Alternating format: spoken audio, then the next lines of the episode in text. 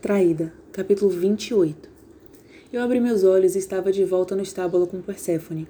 Eu estava respirando com força e suando, e a égua estava me tocando com seu nariz e fazendo suaves relinchos preocupados.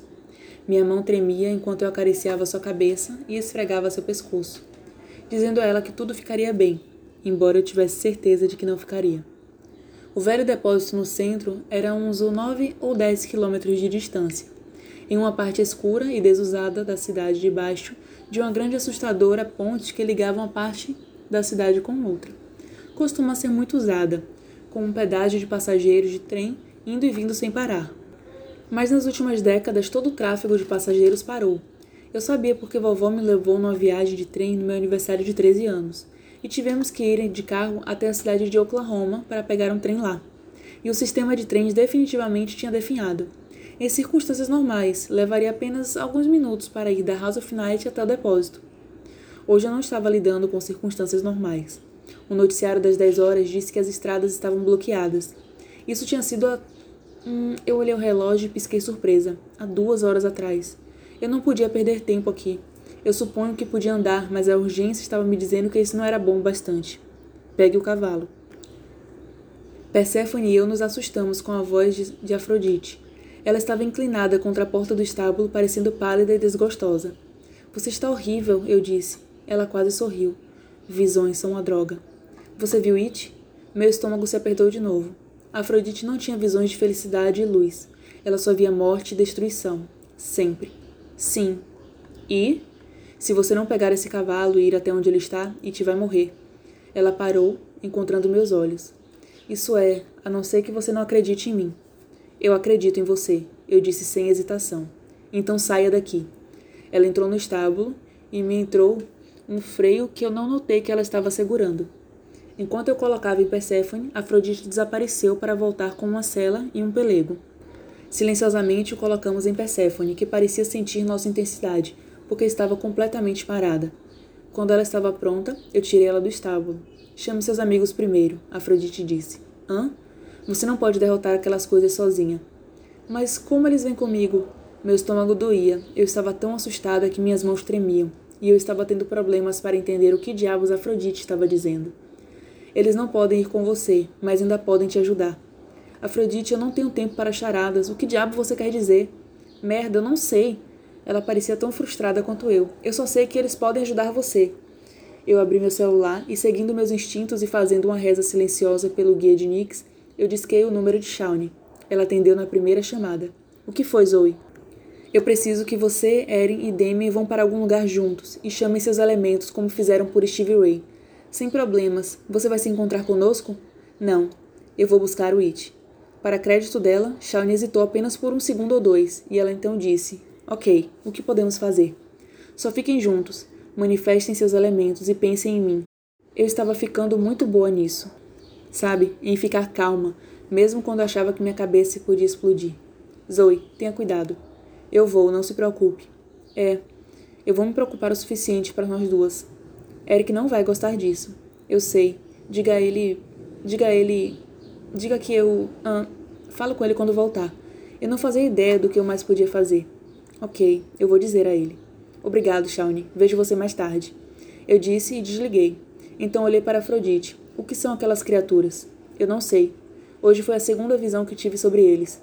Da primeira vez, eu vi os outros dois caras sendo mortos. Afrodite tirou seu cabelo do rosto.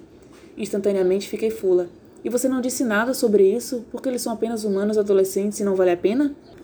Os olhos de Afrodite brilharam com raiva. Eu contei a Nefret, eu contei tudo a ela. Sobre os garotos humanos, sobre aquelas coisas, tudo.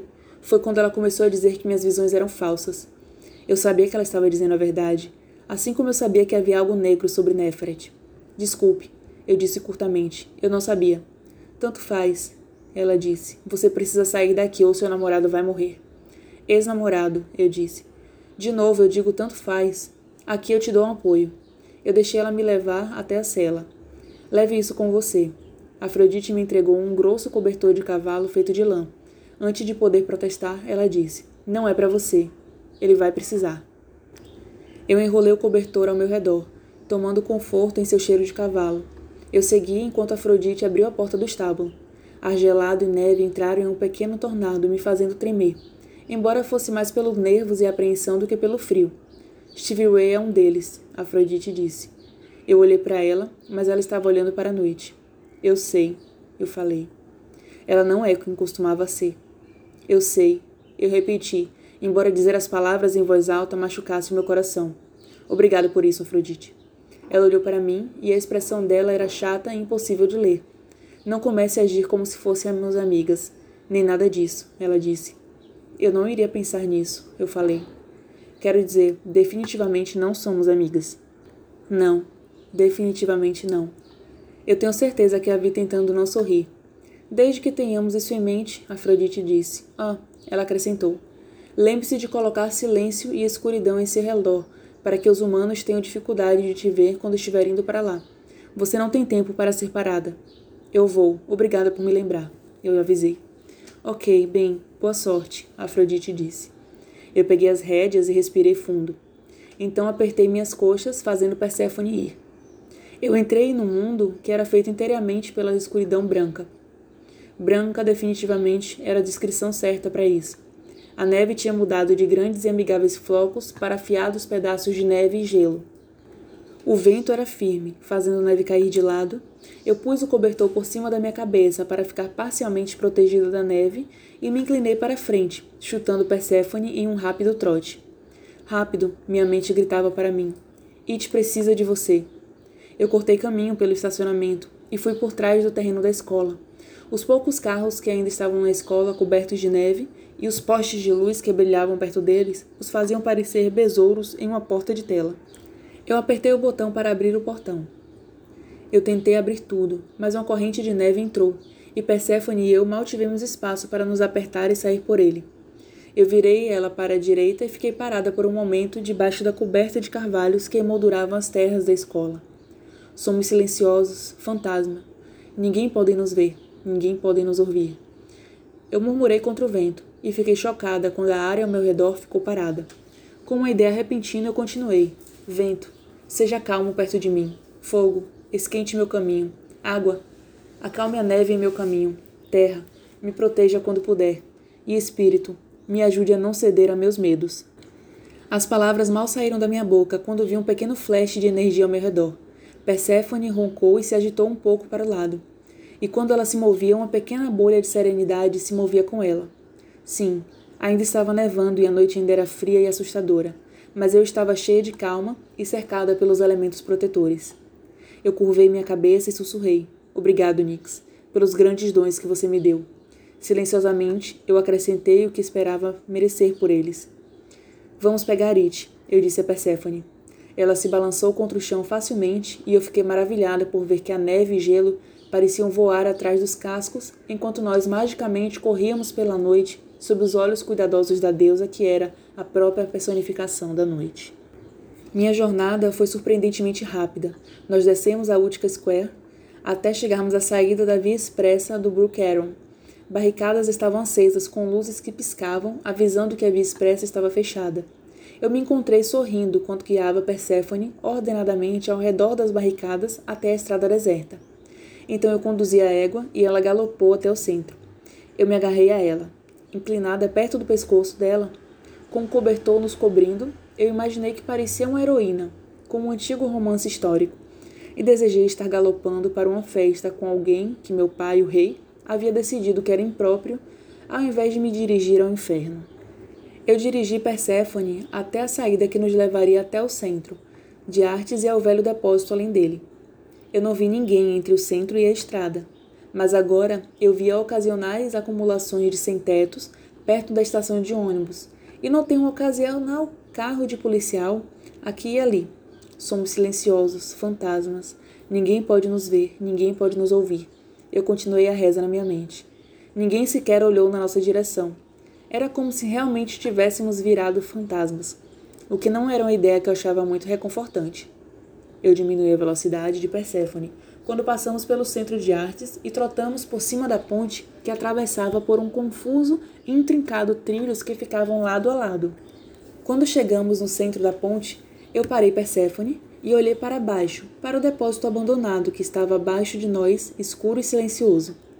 Graças à senhorita Brown, minha ex-professora na Salt Intermediate High School, eu sabia que aquele costumava ser um lindo prédio de arte, que havia sido abandonado e eventualmente saqueado, quando os trens pararam de funcionar.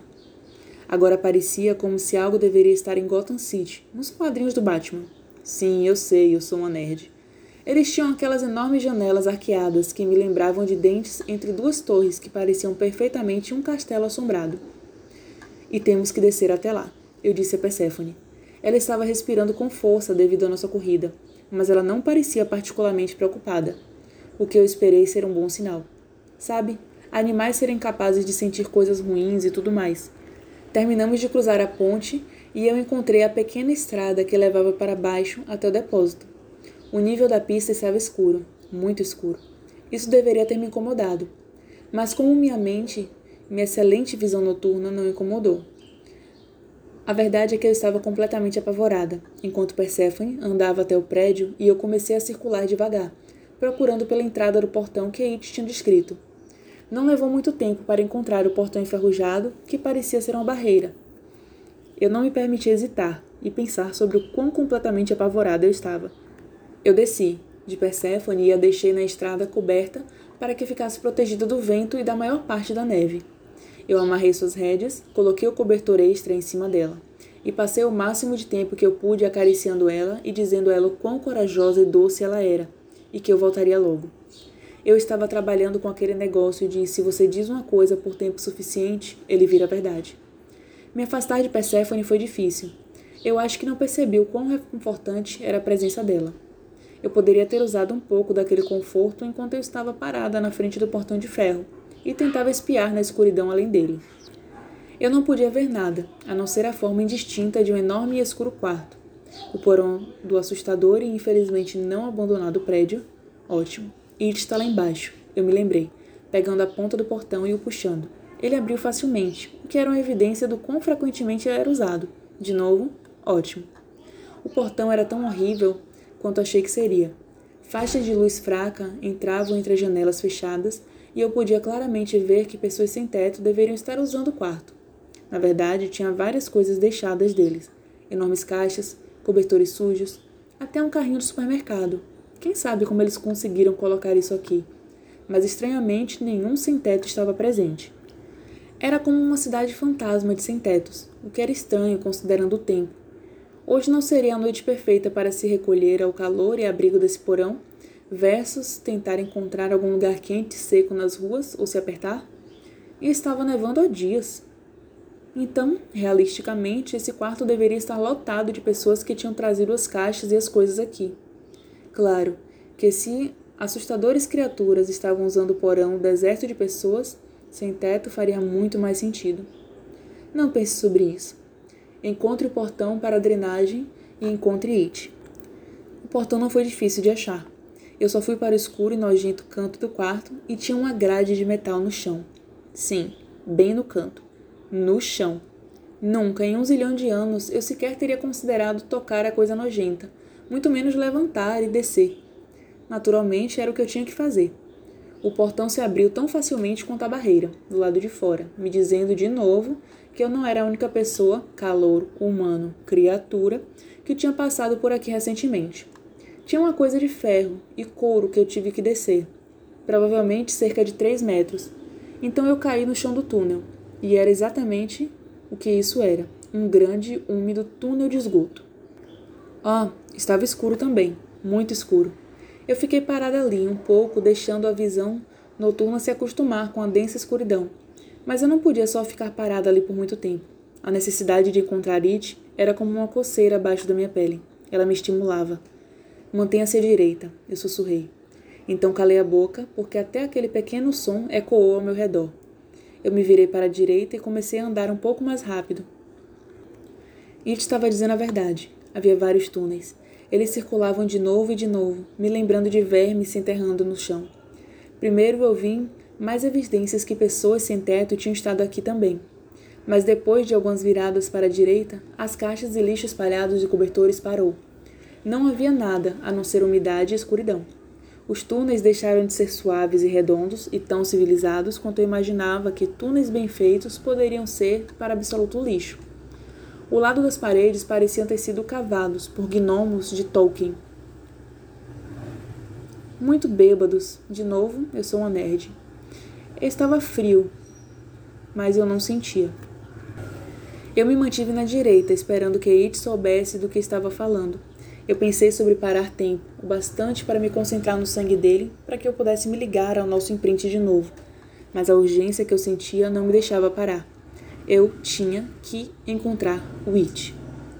Eu senti o cheiro deles antes de ouvir o assovio e o murmúrio antes de os ver. Era aquele mofado e cheiro antigo que eu notei toda vez que vi um deles no muro. Eu percebi que era o cheiro da morte e me perguntei como não reconheci mais cedo. Então a escuridão para a qual eu estava acostumada cedeu uma luz fraca e vacilante. Eu parei para me focar. Você pode fazer isso, Zê. Você foi escolhida pela nossa deusa. Você chutou a bunda de vampiros fantasmas. Isso é algo que você definitivamente pode lidar. Eu ainda estava tentando me focar. Aká, me convencendo a ser corajosa. Quando It gritou. Então não houve mais tempo para focar e conversas internas. Eu corri em direção ao grito de It. Ok, eu provavelmente deveria explicar que vampiros são mais fortes e rápidos que humanos. Embora eu fosse só uma caloura, eu sou uma caloura muito estranha. Então, quando eu digo corri, eu quero dizer me mover incrivelmente rápido, rápido e silenciosamente. Eu os encontrei no que deve ter sido segundos, mas pareceu horas. Eles estavam na pequena alcova no final do túnel. A lanterna que eu notei antes estava pendurada em um ferro enferrujado jogado à sombra deles grotescamente, contra as grosseiras paredes curvadas. Eles formaram um semicírculo ao redor de It. Ele estava parado no colchão sujo e suas costas estavam pressionadas contra a parede. De alguma forma, ele arrancou a fita adesiva dos tornozelos, mas seus pulsos ainda estavam grudados e juntos. Ele tinha um novo corte em seu braço direito, e o cheiro do sangue dele era chamativo e sedutor. Esse foi meu último estímulo. It pertencia a mim, apesar da minha confusão sobre o negócio do sangue e apesar dos meus sentimentos por Eric, It era meu e mais ninguém iria nunca se alimentar do que era meu. Eu entrei no círculo das criaturas como se fosse uma bola de boliche e eles fossem pinos sem cérebro e me movi para o lado. Zou, ele parecia delirante, feliz por um segundo, e então, como um cara, ele tentou me empurrar para trás dele. Cuidado! Os dentes e garras dele são muito afiados ele acrescentou num sussurro. Você realmente não trouxe o esquadrão da SWAT? Foi fácil impedir ele de me empurrar para qualquer lugar. Quero dizer, ele é fofo e tudo mais, mas ele é só humano. Eu dei um tapinha nas suas mãos amarradas, onde ele se agarrou no meu braço, e eu sorri para ele. Com o movimento da minha unha, cortei a fita que segurava os pulsos dele. Os olhos dele se alargaram quando ele separou suas mãos. Eu ri para ele. Meu medo desapareceu. Agora eu só estava incrivelmente fula. O que eu trouxe é melhor que um esquadrão da SWAT. Só fique atrás de mim e assista. Eu empurrei It para a parede e dei um passo na frente dele enquanto virei para encarar o círculo fechado de. Shhh. Eles eram as coisas mais nojentas que eu já vi. Tinham provavelmente uma dúzia deles. Seus rostos eram brancos e magros. Seus olhos brilhavam com um sujo vermelho. Eles resmungaram e assoviaram para mim, e eu vi que os dentes deles eram pontudos, e suas unhas. Ah, suas unhas eram de longe amarelas e pareciam perigosas. É só um calouro, assoviou um deles. A marca não faz dela uma vampira, faz dela uma aberração. Eu olhei para quem estava falando. Elliot. Eu era. Eu não sou o Elliot que você conhecia mais. Como uma cobra, a cabeça dele foi para frente e para trás enquanto ele falou. Então os olhos brilhantes dele se achataram e ele curvou os lábios eu mostro o que eu quero dizer. Ele começou a se mover na minha direção com um passo longo e feral. As outras criaturas se mexeram, ganhando coragem dele. Cuidado, Zou. Eles estão vindo para nós. E te disse, tentando entrar na minha frente. Não, eles não vêm, eu disse. Fechei meus olhos por um segundo e me centrei, pensando no poder e no calor da chama.